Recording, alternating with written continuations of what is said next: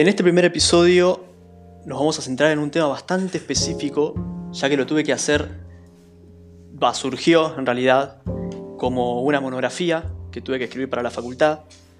Y el tema es las armas y las tácticas de asedio durante las guerras griegas y las conquistas de Alejandro Magno. Ese era el título de la monografía, un título bastante largo, bastante específico también, pero bueno, no había manera de achicarlo más. Em, como bien lo dice el título, vamos a analizar las armas y las tácticas de asedio durante la antigüedad. No toda la antigüedad, sino algún pequeño tramo que va desde el más o menos el siglo V a.C. hasta mediados del siglo IV, un poco más, con la muerte de Alejandro. Todo esto antes de Cristo, ¿no? Por supuesto. Em, hay una idea que va a atravesar todo este primer capítulo del podcast y que también atravesó la monografía, que es una especie de mini hipótesis que me di el lujo de agregar, que es la siguiente. Las armas y las tácticas de asedio en la Grecia antigua y en las conquistas de Alejandro Magno avanzaron conforme fue avanzando la sociedad griega en su conjunto. ¿Qué quiero decir con esto? En un inicio, o por lo menos en el inicio del periodo estudiado, que va más o menos desde el año 450 a.C.,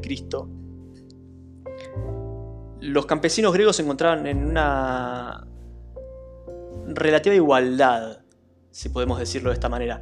Incluso un poco antes, podemos ya ver desde el ataque de los persas a, los territorios griegos a finales del siglo VI a.C., en el año, si la memoria no me falla, es 490, eh, el ataque de, Jerjes, eh, era a principios del siglo V, eh, podemos ver armas y tácticas de asedio bastante rudimentarias porque ese era el tipo de sociedad que se vivía en aquel entonces. Una sociedad igualitaria, una sociedad donde no había grandes concentraciones de riqueza, una sociedad donde los campesinos se encontraban en relativa igualdad. Conforme fue avanzando la sociedad griega y se fueron estableciendo poderes más locales, eh, campesinos más ricos, campesinos más pobres, ciudades más ricas, ciudades más pobres, imperios más ricos, imperios más pobres. Pienso, por ejemplo, en el imperio de Alejandro Magno, un imperio territorial magnífico, que, acumuló grandes riquezas conforme fue avanzando y extendiéndose en, su territorialidad. Las armas y las tácticas de asedio se fueron complejizando más, fueron adquiriendo mayor relevancia porque eran una parte fundamental de la guerra, sobre todo una parte fundamental de la guerra de Alejandro. Cuando Alejandro tiene que invadir las ciudades, eh, por ejemplo el asedio de Tiro, que Tiro es una ciudad que se encuentra en el Levante, eh, fue un asedio que duró meses, si mal no, recuerdo, creo que duró 8 meses, que es bastante largo, eh, y requirió de muchísimas armas, muchísimas torres, muchísimas tácticas y una estrategia integral que un siglo antes eran totalmente impensables. En una sociedad igualitaria, donde no hay campesinos ricos que se puedan dar el lujo de construir eh, una torre de asedio donde nadie se daba el lujo de construir, donde las ciudades no se podían dar el lujo de construir torres de asedio, un asedio como el de Tiro, perpetuado por Alejandro un siglo después, hubiese sido imposible. Entonces la idea que abarca este podcast, este primer capítulo del podcast, es que las armas y las tácticas de asedio fueron evolucionando conforme fue evolucionando la sociedad eh, griega y macedonia, ¿no? Porque Alejandro no era griego, era macedonio. Entonces, esto es lo que quiero dejar en claro. En un inicio había más igualitarismo y las tácticas y las armas eran más rudimentarias. Conforme fue evolucionando la sociedad, se fueron estableciendo poderes territoriales más complejos, como las ciudades-estado y después el, podemos llamarlo imperio de Alejandro, las armas tácticas se fueron complejizando eh, conforme fue necesario eh, para la guerra. Así que, sin más, vamos a la segunda parte de este podcast donde analizamos caso por caso cómo eran las armas en la Grecia antigua, cómo eran las armas durante los asedios de Filipo y cómo eran las armas finalmente durante los asedios y los ataques de Alejandro que lo llevaron a conquistar la mitad del mundo conocido hasta ese entonces.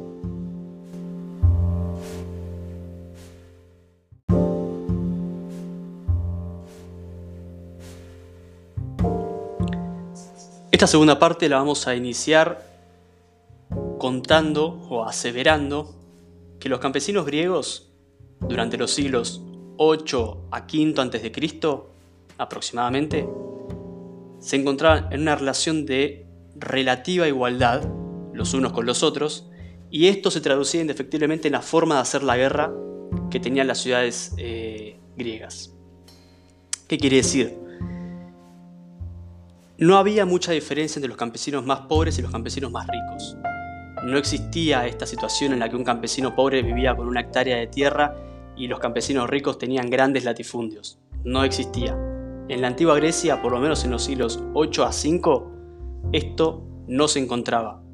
Recomiendo leer el libro de Julián Gallego, El campesinado en la antigua Grecia, una historia de la igualdad, editado por editorial Eudeva, eh, que es bastante ilustrativo eh, al respecto. Volviendo a las armas y las tácticas de asedio, podemos decir que esta situación de igualdad entre los campesinos les impedía el ascenso material de una élite que pudiera planificar y llevar a cabo grandes obras de construcción de maquinaria de guerra suficientemente poderosas como para eh, expugnar fortificaciones enemigas. ¿Qué quiere decir? No había una élite que dirigiera grandes obras ni que concentrara el capital suficiente como para dirigir grandes obras de, maquinarias de guerra. No existía.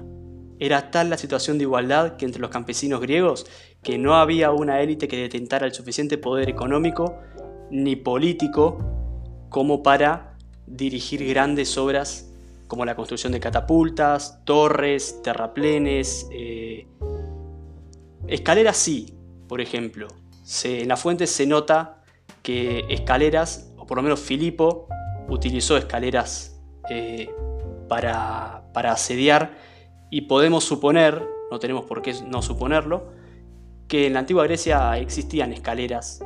Eran unos artefactos por lo menos lo suficientemente simples como para que los campesinos agrupados pudieran construirlo, así como los arietes. Arietes se, nota, se sabe que había.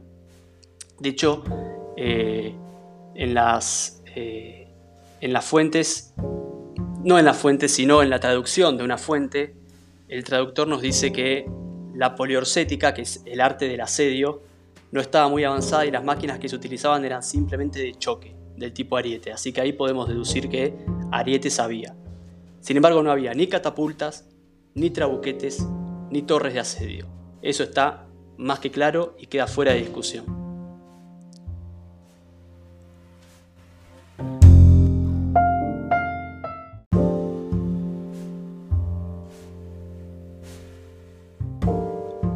Con Filipo II la cosa no cambia demasiado, o por lo menos en las fuentes que yo he consultado no he encontrado grandes ejemplos de armas y tácticas de asedio utilizados por Filipo.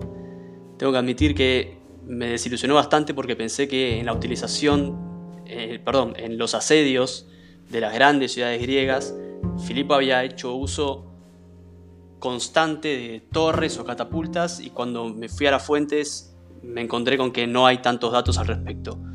De lo que sí hay de Alejandro. Pero con Filipo sabemos que utilizó escaleras, como lo mencioné anteriormente, pero grandes torres, catapultas, eh, arietes seguramente sí, arietes, los arietes se utilizaban, pero torres y catapultas, por lo menos yo no tengo el dato de que haya utilizado.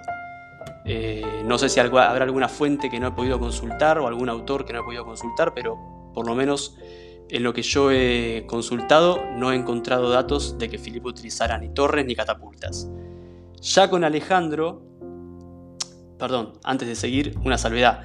Aún así las tácticas de Filipo para hacer la guerra, no, tan, no solamente en el asedio, sino la guerra en general, la guerra en el campo abierto, se sabe que fueron excelentes y la utilización de la falange macedonia fue prácticamente perfecta, fue revolucionaria para la época. Ahora sí, pasamos a Alejandro Magno, que se sabe que en los grandes asedios, primero que ha asediado muchas ciudades Alejandro en su conquista hacia el este, eh, y se sabe que los asedios de Alejandro eran monumentales. Utilizaban terraplenes, catapultas, eh, torres. Las torres de asedios eran muy, muy importantes eh, para Alejandro. Y esto nos demuestra algo que no estaba presente en el campesinado griego de inicios del siglo VIII, por ejemplo, que era que había una élite consolidada con el capital político suficiente como para dirigir grandes obras eh, de maquinarias y para dirigir y movilizar grandes ejércitos y mantenerlos en un asedio que podía durar, en un sitio que podía durar siete meses sin que se te rebelaran. Alejandro Magno fue quizás el primer gran conquistador de la antigüedad y de, la historia que ha podido movilizar tanta cantidad de gente en, un campo de batalla, tal vez sacando a los, eh, a los conquistadores persas que habían, movilizaban cientos de miles de personas, pero Alejandro los igualó y los llevó incluso más lejos todavía. Porque si los conquistadores persas, eh, se me ocurren Jerjes o Darío, se iban de Persia hasta Grecia, Alejandro fue de Grecia hasta la India. Entonces Alejandro Magno tenía el capital político y económico suficiente como para dirigir y movilizar grandes obras y movilizar grandes cantidades de personal y de ejércitos.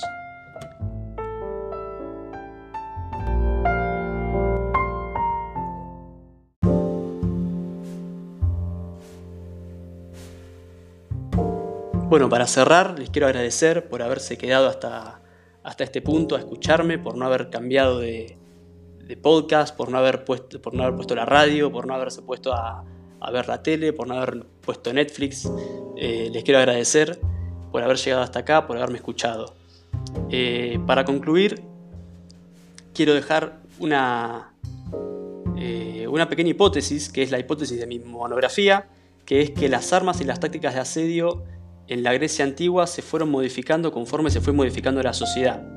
En un principio, cuando la sociedad era más igualitaria y donde los campesinos estaban en una relativa relación de igualdad, eh, las armas y las tácticas de asedio, así como las estrategias de hacer la guerra, eran rudimentarias, no había una élite eh, con el capital político suficiente para dirigir grandes obras, tanto de ataque como de defensa y de hacer la guerra, eh, y para movilizar tantos tantos soldados en batalla. Eh, y conforme la sociedad fue cambiando, conforme fueron emergiendo estas élites, pienso en Filipo, en Macedonia, por ejemplo, que era un rey con la capacidad de movilizar eh, más gente, con, la capacidad de disciplinarlos sobre todo, eh, fueron cambiando estas formas de hacer la guerra, se amoldaron a las necesidades de los gobernantes y surgieron ya sea nuevas tácticas, nuevas estrategias y nuevas armas, sobre todo nuevas armas, porque las torres de asedio, las catapultas, surgieron porque hubo una élite que detentó el capital político suficiente como para dirigir las obras de su construcción. Esto es importante que lo tengamos en claro, eh, o por lo menos esa es mi hipótesis de, la, monografía. Eh, no hay mucho más que agregar, eh, les quiero agradecer nuevamente por haber llegado hasta acá, espero que lo hayan disfrutado y nos vemos en el próximo episodio de Una historia divulgada. Muchas gracias.